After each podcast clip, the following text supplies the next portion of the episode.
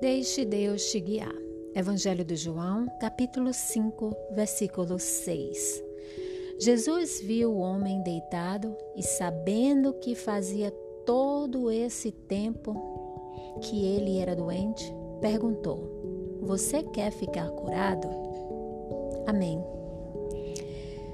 Nesse versículo, né, ele nos diz que Jesus ele sabia que esse homem fazia 38 anos que estava doente. E mesmo parecendo ser tão óbvio, Jesus perguntou se ele queria ser curado. Então, esse esse versículo me chamou a atenção por isso porque nós paramos e percebemos como pode. Esse homem estava doente há 38 anos. Na Bíblia ainda informa que, o Jesus, que Jesus sabia que ele estava doente há 38 anos. E ainda assim ele perguntou. Não parecia muito óbvio que ele queria ser curado? Não.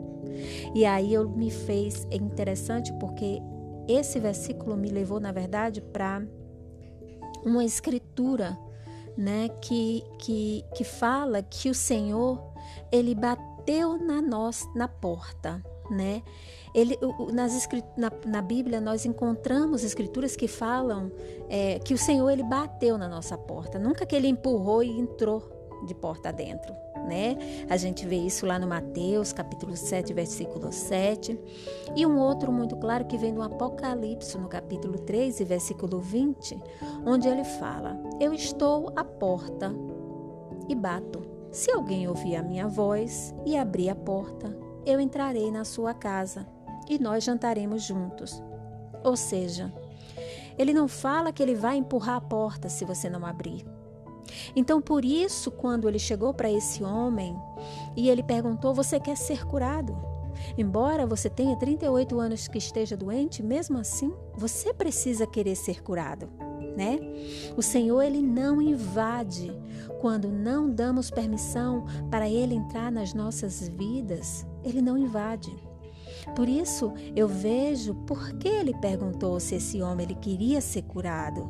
Porque nem todo doente deseja a cura que Deus tem para nos dar. Né?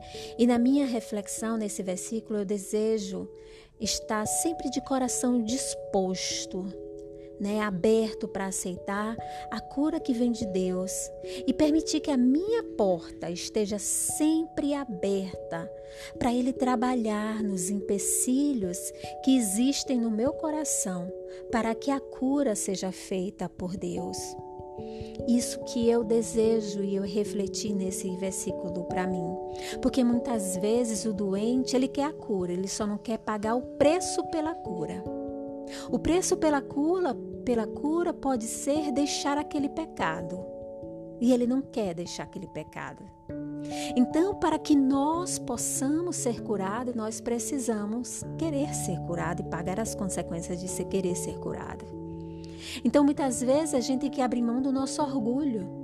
E muitas vezes a gente segura ali aquele orgulho na mão, evitando a cura porque sim, para Deus, o que é mais importante do que a cura física é a nossa cura espiritual, né? Então, esse foi o ensinamento que eu tirei desse versículo 6 do capítulo 5. Amém.